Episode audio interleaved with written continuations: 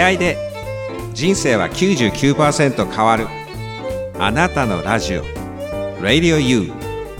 ディレクターズセレクション。アナラジの世界。ポッドキャストディレクターのあちゃんです。大型の台風15号が日本列島を通過し関東地方を中心に水害や停電に見舞われました。謹んでお見舞い申し上げます。皆さんいかがお過ごしでしょうか？本日もしばらくのお時間お付き合いください。さて本日のアナラジの世界はスペシャルゲストによるインタビューをお届けいたします。9月のマンスリーインタビューゲストはアナラジのプロデューサーであり音声メディアのコンシェルジュとして数々のポッドキャストの番組プロデュースを手掛けられ世に送り出されておいでの株式会社コエラボの代表取締役岡田正宏さんです。本日は第2回目。岡田さんはわずか1年半で100名以上のゲストの方々がご出演されていらっしゃるポッドキャストの大人気番組経営者の志。そしてポッドキャストの魅力について最新の情報から目から鱗の裏技まで幅広くお届けしているポッドキャストの配信で人生が変わるのパーソナリティでもいらっしゃいます。今回は大人気番組のインタビュアーとして聞き方の極意そして世界デビューできてしまうポッドキャストに代表される音声メディアの特徴や魅力についてお聞きしています。岡田さんおすすめのポッドキャスト番組として海外から放送されているまさに世界デビューの代名詞的な番組会議通訳者の平松理恵さんがパーソナリティをしていらっしゃるロンドン発英語よもやま話をご紹介させていただいています。そして岡田さんは現在声で人柄を伝えてファンを作るポッドキャストセミナーを展開されていらっしゃいます。セミナーに関する詳細及びお申し込みは番組公式ホームページ及び Facebook に掲載しております。URL よりリンク先にてよろしくお願いいたします。また皆さんの番組へのご感想なども聞かせていただけますと幸いです。番組公式メールアドレス info アットマークアナラジ .com info アットマークアナラジ .com 番組公式ホームページにも掲載されていますのでこちらをポチッとクリックしていただけますと簡単にメールできます。こちらもご参照ください。なお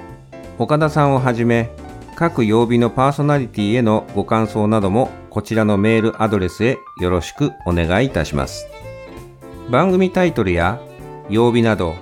宛先を懸命に書いていただけますと幸いです。それではお待たせしました。岡田正宏さんのご登場です。ポッドキャストディレクターあちゃんでした。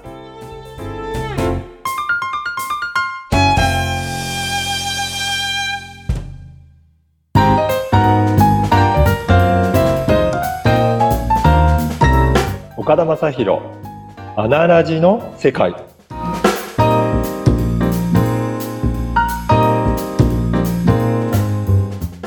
い。本日のゲストは前回に引き続き第2回目です。アナラジのプロデューサーであり音声メディアのコンシェルジュとして数々のポッドキャストの番組プロデュースを手掛けられ世にも送り出されておいでです。ご自身もポッドキャストの番組経営者の志そして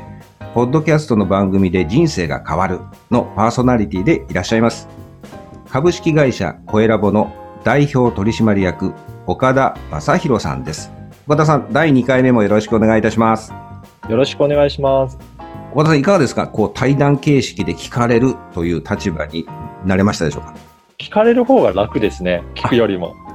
なるほど どちら。かというと。はい。そうなんですね。まあ、普うん段、ご自身のね、経営者の志という番組では、インタビュアーとして聞くはいという立場ですものね。うん、そうですね。あの、聞く方が、やっぱり今後の構成をやろうとか、時間どれぐらいとかっていうのを、いろいろと気にしながら質問もしなきゃいけないので、うん。かなり疲れる感じですけど、インタビューされる方は質問を待ってればいいので、すごく気楽です。なるほど。で聞くところによると、その経営者の志という御社のその、はい。ね、番組は、あの、すごい番組で、100名以上のゲストの方々がご出演されていらっしゃるんですよね。そうなんですよ。あの今、8月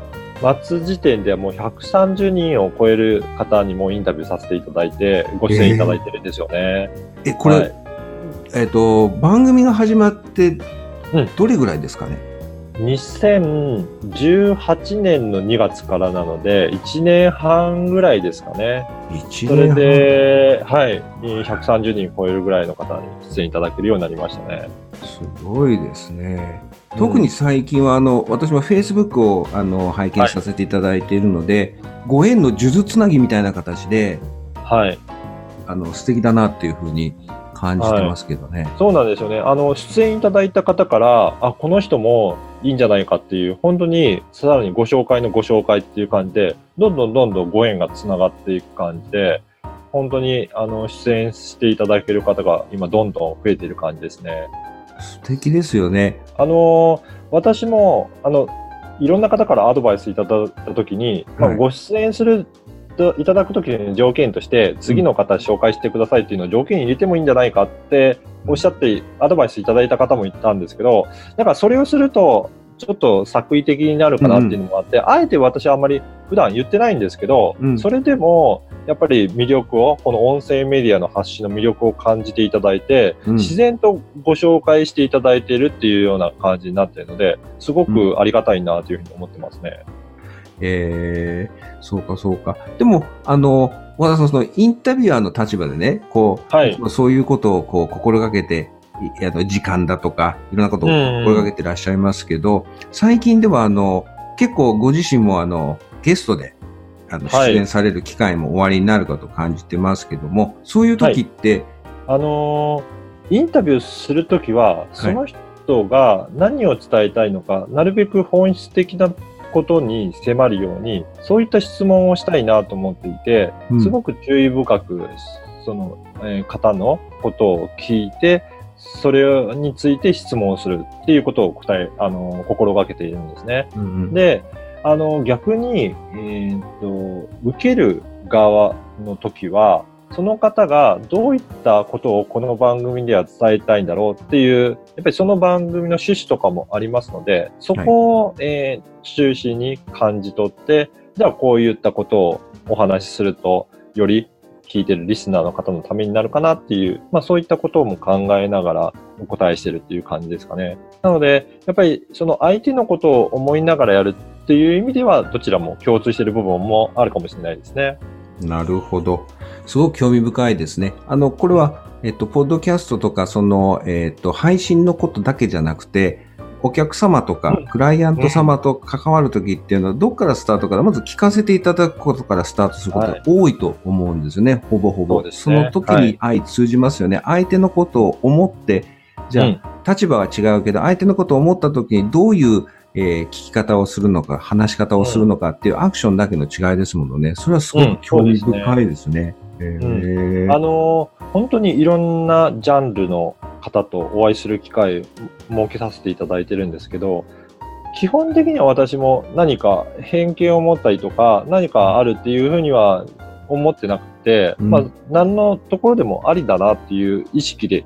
対応させていただいているので、あ、こんなことをビジネスにされてる方いらっしゃるんだとか、そういうのを本当に興味深く聞かせていただくと、そこからなんでこういったことをやってるんだろうっていうところの本質的なこともちょっとあの見えてくるかなっていうのがありますね。そうすると、本当にその人とおお話をするのが楽しい感じになっているので、その雰囲気を伝えたらなっていうふうには感じますね。なるほど。そこが一つの肝ですね。岡田さんのお人柄っていうのがすごく今のね、お話でね、感じさせていただいたんですけど、垣根がないというのか、うん脳がないというのかっていうあり方。そうですね。はい。うんそれはね、素敵だなと思いますね。それがやっぱりその、すべてのベースですよね。聞くというところで言うとね。はいなるほどね。興味深いな。まあ、そういうね、岡田さんはあの、えっ、と、音声メディアコンシェルジュとしてのはい。お立場でいらっしゃるんですけども、今日はその思いについてもね、お話を聞かせていただきたいっていうふうに感じてるんですけども、そもそも、ポッドキャスト、まあ、ネットラジオとも言いますけれども、と、これまであったメディあの、はい。音声メディアのラジオというとは、どういうふうに違うっていうふうにお感じになってらっしゃいますか、そうですね。あの、本当に今までや、あの、配信というか放送してある電波を使ったラジオですよね。はいそことの違いなんですけど、電波のラジオって、やっぱりその時、その瞬間の、えー放送の内容だけうん。聞けるっていう、まあリアルタイム性はすごくあると思うんですね。で、一方、このポッドキャストっていうのは、基本的にリアルタイムの放送ができないので、はい収録したものを後で音声ファイルをアップロードして、それを聞いてもらうっていうので、そこが根本的に違うかなと思っています。うんで、まあ、それぞれメリットはあると思うんですが、ラジオだとそのリアルタイムに今ある状況を伝えられるっていうところがありますが、一方でコンテンツとしてはもうそのまま消えてなくなってしまうので、過去のことを聞こうと思ってもなかなか情報として取得できないっていう部分はありますね。で一方、ポッドキャストっていうのはずっとコンテンツが残っていくので、その過去の配信もすごく聞きやすくなっています。特に最近のツイッターとかフェイスブックとかそういったリアルタイム性を重視したような SNS だと情報ってタイムライン上からどんどんどんどん流れていくのであんまり過去の、えー配信してる発信してる内容を見ることはできないできづらいんですけど、うんポッドキャストは比較的ですね、過去の放送とか配信した内容も聞いていただいてるんですよね。データで調べてもいるんですけど、決してその1年前とか半年前とかそういった音声を全く聞かれてないかっていうと、そうでもなくて、意外と聞いてる方がいらっしゃるなっていうのが主な感想なので、リアルタイムっていうよりはアーカイブとしてコンテンツを残して、いつまでも、えー残していくっていうところに大きな違いがあると感じてます。なるほど。残すというキーワードですね、そこは。そうですね。で、はい、残しても流れていかなくてそこに留まってくれるので、いつでもどこでも聞けますよね。そうですね。そこが、あの、本当にエリアも、えー感じさせないっていうのが、ポッドキャストの魅力かなと思います。ラジオだとやっぱり放送のエリアがどうしてもあるので、それをエリアを超えてると、そこの地方の曲は聞けないとか、そういった制限があると思うんですが、ポッドキャストはインターネットがつながっている場所であれば、うん本当全世界で聞けますので、自分が配信した番組っていうのは本当に世界中に流れているので、まさに私がよく最近使っている言葉なんですが、はい世界デビューできますよっていうことを言ってるんですね。つまり、ね、地球の裏側にいてもその方の声を聞くことができますので、本当に世界中に対して自分の思いを発信できるっていうメディアとしては、すごく魅力あるなというふうに思ってます。なるほど。ボーダレスですよね。まさに地球規模の。そうなんですよ。私のお客さんでも、えー海外から発信されてる方もいらっしゃいますし、えーで、日本で発信している方も、海外で聞いてもらってるっていう方もいらっしゃるので、本当に世界規模で配信できてるんだなっていうのは実感しますよね。確かにそうですね。私もあの、御社のあの番組を購読して聞かせていただいてますけど、イギリスの方からね、あの、はいおいでになって、私もツイッターでつなつながらせていただいてますけれども、すごいなと思いますね。で、その方の番組は、えーロンドン発英語よもやま話という通訳をされてる、えー平松理恵さんという方が配信している番組なんですけど、はい。その方の、えっ、と、相手のアシスタントというか、一緒にやってる方は、えっ、と、日本だったり、アメリカだったりにいる、花さんという方と、その会話を発信してるので、本当に世界規模なんですよね。パーソナリティも別々のエリアにいるという。うん。そんな中で収録して、配信して、リスナーもまた全然違う場所にいて聞いてるっていう、世界規模ですよね。そうですね。そうするとあれですね、ポッドキャスト、今こう代表されるですね、えーまあ、音声メディアの特徴、魅力っていうのは、今おっしゃったように、こう、まあ、ボーダレスで、まあ、国境もないし、どこにいても、えーっと、どなたとでもつながっても、えーその音声を残せるっていうのが最大の魅力ですかね。そうですね。そのあたりが魅力ですね。うんまあ、あの、本社のね、番組のタイトルにもなってる、その、ポッドキャストの配信で人生が変わるっていう、そういうメッセージもしてらっしゃるように、私もこの番組を配信させていただいて、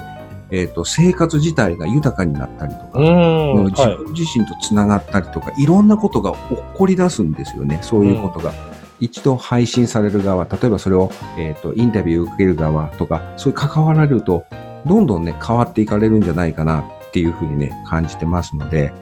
ぜひね、えーうん。あのーこう、岡田さんのところのですね、こう、ポッドキャストの、えっ、と、番組だとか、まずは聞いていただいて、あ、はい。こういう番組があるんだ、ああいう番組があるんだっていうことで、あの、えっ、と、ホームページのね、えっ、と、URL も、あの、載せさせていただいてますので、どうかですね、えーお気に入りの番組を一つ二つ購読していただくとですね、これ無料で配信されてますので、一度自分の世界観をですね、そことつながって、えー感じていただけると、えー嬉しいなと感じております。なるほどね。えっ、と、そもそもね、岡田さんがこう、御社のこう設立されたのは2016年と伺ってますけれども、はいよろしかったですかね？そうですね。うんそれにこあの2016年の、えー10月に株式会社コエラを設立しましたね。なるほど。まあ、そういう音声メディアの事業をですね、志されたきっかけっていうのは何かあるんですか？そうですね。私自身が、ポッドキャスト、あの、会社員時代からすごく聞いてたんですよね。なので、まあそういったところから、えーこのポッドキャストのところに携わっていくようになって、自分でも配信してうん。いくようになったっていう、そういったことがありますね。なので、うんもともとはすごくいろんな番組聞いてたリスナーでした。リスナーの立場から今度はあその配信する立場になるほど。ベースにはですね、岡田さんのやっぱりあり方とか視点の原点があると思うんですね。うん私がね、少しだけお聞きしたことがあるのは、学生時代に志を持たれてたのが、タイムマシンの研究だったりとか、うんうん。はい。で会社員時代には経営企画、会社を動かしているのは、実は、えっと、リーダーはいるんですけども、社長とか、そういう経営者の方いるんですけども、そういうチームを組んで、こう、会社って動いているので、経営企画っていうところが、うん。いろんなこう、社長の一番近いところでと、経営者に近いところで動いてたりするんですね。そういうお仕事にも携われていらっしゃったっていうのを大変興味深くね、あの、聞かせていただいてたので、多分こういう経験が今の視点やあり方とかをですね、影響していらっしゃるんじゃないかなっていうふうにね、はい。感じておりましたので、ぜひこういう機会があったらお聞きしたいというふうに、えー思ってたんです。来週、その原点についてお聞きしたいと感じています。岡田さん、はい今日はありがとうございました。また来週よろしくお願いします。はい。また来週よろしくお願いします。